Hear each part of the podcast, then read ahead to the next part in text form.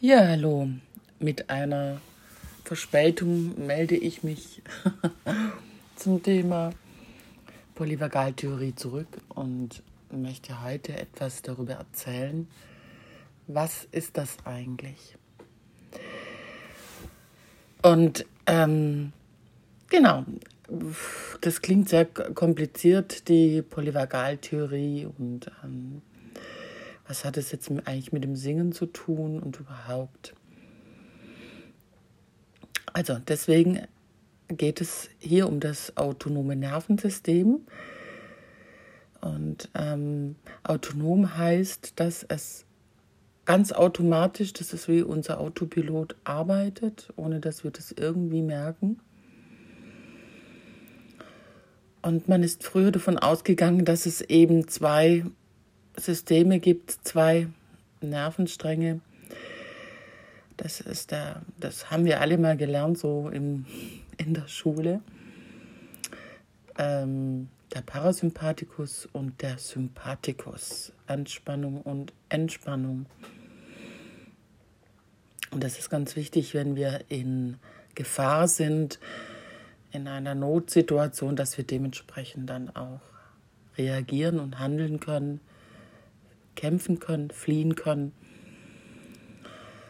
Und wenn das nicht gelingt, dann erstarren wir, dann stellen wir uns tot.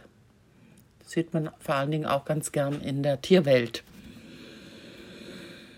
Ja, wenn Tiere andere Tiere fressen, dann lassen sie manchmal davon ab, wenn sie den Eindruck haben, dass dieses Tier eben schon tot ist. Und das sorgt teilweise einfach als Überleben für manche Tiere, die das dann so machen. Um jetzt zu kämpfen oder zu, zu fliehen, muss der Körper ganz schön viel Energie zur Verfügung stellen, damit es überhaupt gelingt. Ja. Also er muss die ganze Energie mobilisieren und ähm, der zieht sie quasi aus den Eingeweiden heraus, nimmt es auch vom, vom Immunsystem, Verdauungssystem und schießt sie in die Extremitäten und bereitet dementsprechend alles vor, dass wir fliehen können oder kämpfen. Und wenn das nicht mehr gelingt, dann stellen wir uns tot. So, davon ist man ganz, ganz lange ausgegangen, dass das so funktioniert. Und wichtig ist eben, dass Parasympathikus und Sympathikus in einem Ausgleich sind. Also dass wir in einer guten äh, Balance sind zwischen Anspannung und Entspannung. Und ähm, der Stephen Porges ist ein Neurowissenschaftler, der sehr viel geforscht hat. Der hat einfach entdeckt, dass das Parasympathikus-System nicht nur aus einem Nerv besteht, aus dem Vagusnerv, dem dorsalen, sondern er hat noch entdeckt, dass es da noch einen zweiten Vagus gibt und einen sogenannten ventralen, einen vorderen Vagusnerv. Und der bei ganz, ganz vielen Menschen einfach abgeschaltet ist und nicht funktioniert. So, und warum das so ist und was dann genau passiert, das versuche ich jetzt zu erklären. Und da finden wir vielleicht dann auch noch mal eine Verbindung zum Gesang. Also, es bedeutet, der dorsale Vagus ist, also ich fange nochmal an. Es gibt insgesamt zwölf Hirnnerven. Das sind Paare, zwölf Hirn, paarige Hirnnerven. Und der Vagusnerv ist der zehnte Hirnnerv und der ist eben auch paarig. Es gibt den dorsalen und den ventralen. Der jüngste ist eben der ventrale Vagusnerv den es noch gar nicht so lange gibt. Also der ist einfach evolutionsbedingt dazugekommen. das allerälteste System ist der dorsale Vagus. Und das, der dorsale Vagusnerv gehört zum Todstellreflex, zum Erstarrungsmodus. Wobei man da nochmal unterscheiden muss zwischen, also der, es gibt auch eine Entspannung, die so tief ist, dass wir fast in eine Bewegungslosigkeit kommen. Das geschieht zum Beispiel bei, wenn wir an, als Babys an der Brust der Mutter saugen, dann sind wir auch in einer solchen tiefen Entspannung, dass wir fast nicht mehr äh, uns bewegen. Und da ist auch der dorsale Vagusnerv aktiv. Also wenn es eine unglaublich tiefe, tiefste Entspannung, das habe ich selbst auch schon mal erlebt in, äh, in Gesangsstunden, die ich genommen habe, dass ich teilweise in eine solche Entspannung gekommen bin, dass ich gedacht habe, ich kipp jetzt um, weil nichts mehr da ist, was an Muskulatur festhalten kann. Es war ganz, es hat mir auch wirklich Angst gemacht, weil ich gedacht habe, jetzt löse ich mich auf oder was ist jetzt hier? Ja, also der dorsale, also der Vagusnerv ist der älteste. Das ist quasi der Immobilitätsnerv und der läuft am Rücken entlang und gehört zum zehnten Hirnnerv. Das ist unser allerlängste Nerv, Hirnnerv, den wir haben. Und er verbindet das Gehirn mit dem Bauch, kann man sagen. Und er steht in Verbindung mit dem ältesten Gehirn, das wir haben, mit dem Reptiliengehirn. Und das steht, also das, das, wenn das aktiv ist, schaltet das eigentlich alles andere ab. Ja, es hat also Priorität und ähm, es, äh, wenn das aktiv ist, dann werden die jüngeren Nerven oder Gehirnareale abgeschaltet. So, das ist der dorsale Vagus. Dann gibt es den ähm, ventralen Vagus, das, das ist der vordere Verlauf.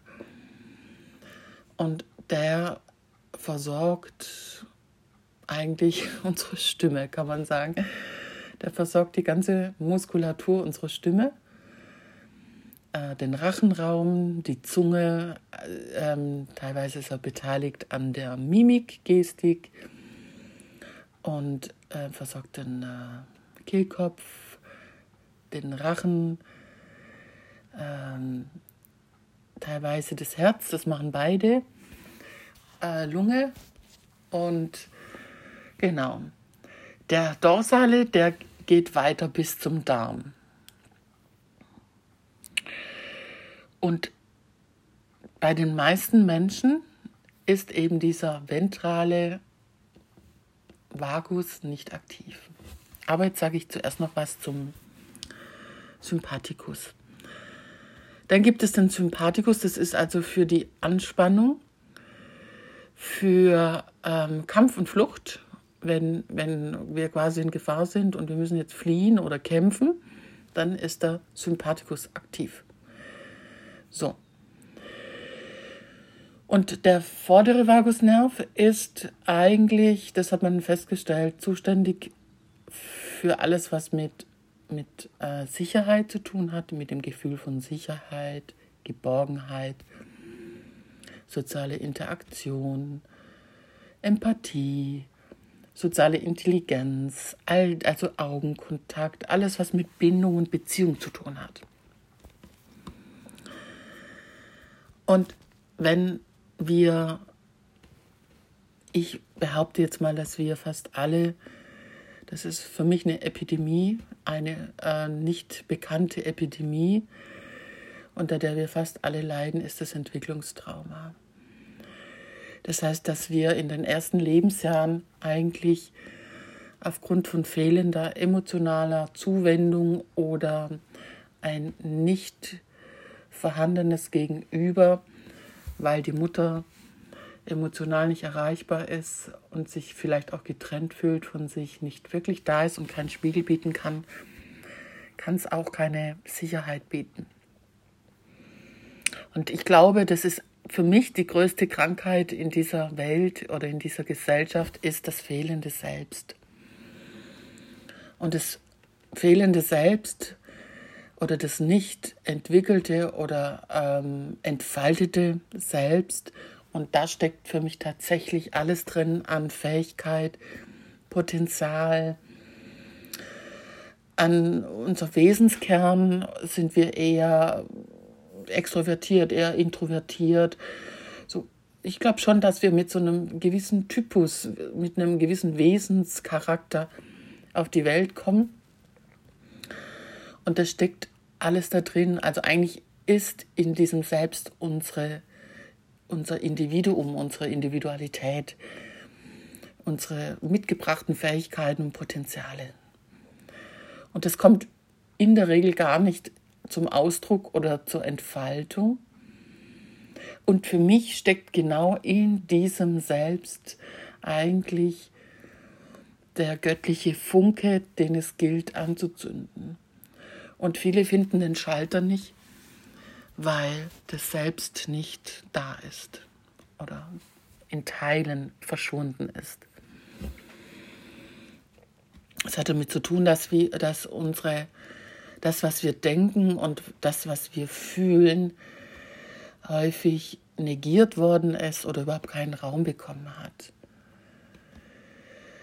Also wir haben eigentlich nicht diesen Raum bekommen und die, die Wertfreiheit, und so auszudrücken, was wir in diesem Augenblick gerade denken und fühlen. Sondern meistens sind wir zurechtgestupst worden, sei doch nicht so laut und hör auf, das zu sagen oder zu denken und wie auch immer. Also, jetzt ist es so, dass das autonome Nervensystem sich in den ersten äh, Jahren bildet und zwar aufgrund der gemachten Erfahrungen vor allen Dingen der Umwelterfahrungen und das ist angesiedelt natürlich im Körper. Fühlen, Gefühle, Emotionen sind im Körper. Das ist unser Erfahrungsraum angesiedelt und je nachdem, was wir, welche Erfahrungen wir gemacht haben, wird das autonome Nervensystem eben gebildet und auch das Gehirn, das Zuständige. Und es ist eben nicht so, dass, es, dass das äh, Gehirn das den Körper bildet, sondern umgekehrt. Also der Körper spielt eine richtig große Rolle. Und wenn wir jetzt Erfahrungen gemacht haben von, wir sind allein gelassen, da ist kein Gegenüber da, ich konnte meine Fähigkeiten nicht entfalten, ich habe keinen Raum bekommen. Also alles, was mit Bindung, mit Kontakt und Beziehung zu tun hat, weil das selbst wird gebildet oder entfaltet im vierten Schwangerschaftsmonat, bis wir zweieinhalb Jahre sind. Und wenn das nicht passiert ist, dann oder nur in Teilen oder wir Bindungstraumata erfahren haben, dann stellt sich der vordere Vagusnerv quasi, der wird nicht aktiviert. Der arbeitet dann nicht. Und den brauchen wir, damit der reguliert quasi das autonome Nervensystem. Der fährt den Kampf-Fluchtmodus runter. Und gleichzeitig, beim wenn wir im Todstellreflex sind und der aktiv wird, dann kommen wir in die Aktivität wieder.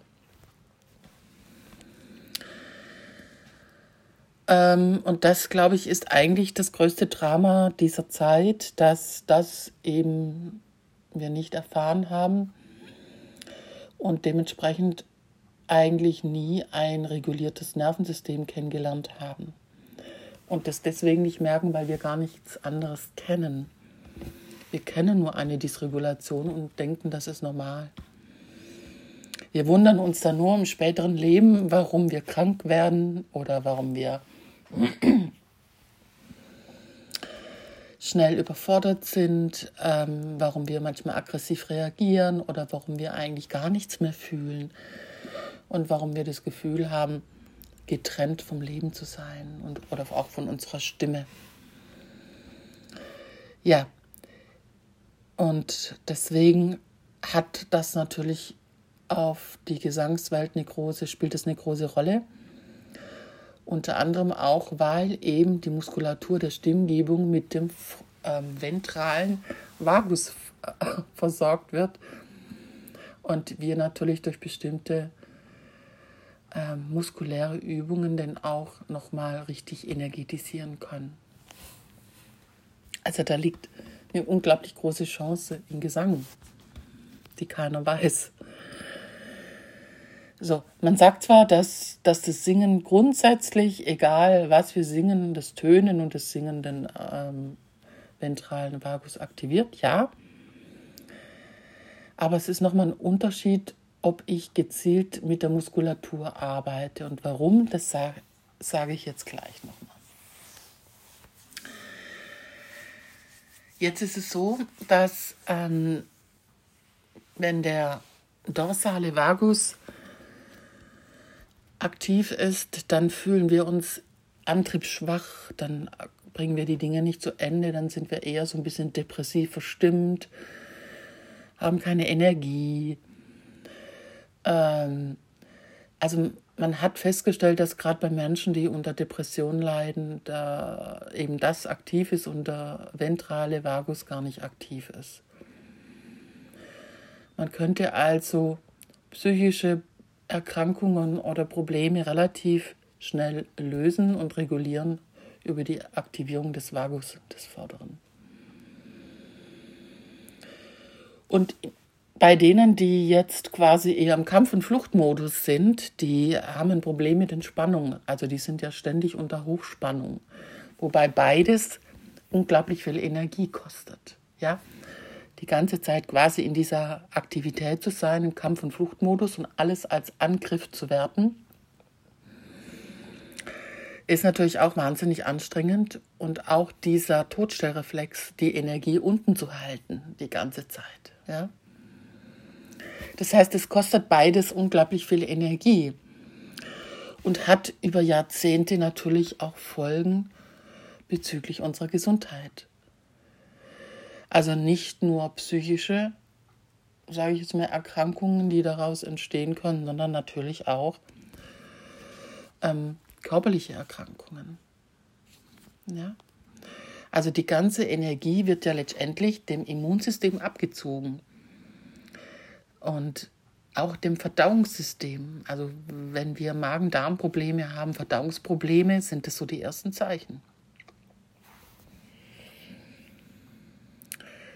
Und das kann natürlich auf Dauer, wenn sich das über viele Jahre so hält, zu chronischen Erkrankungen führen, klar.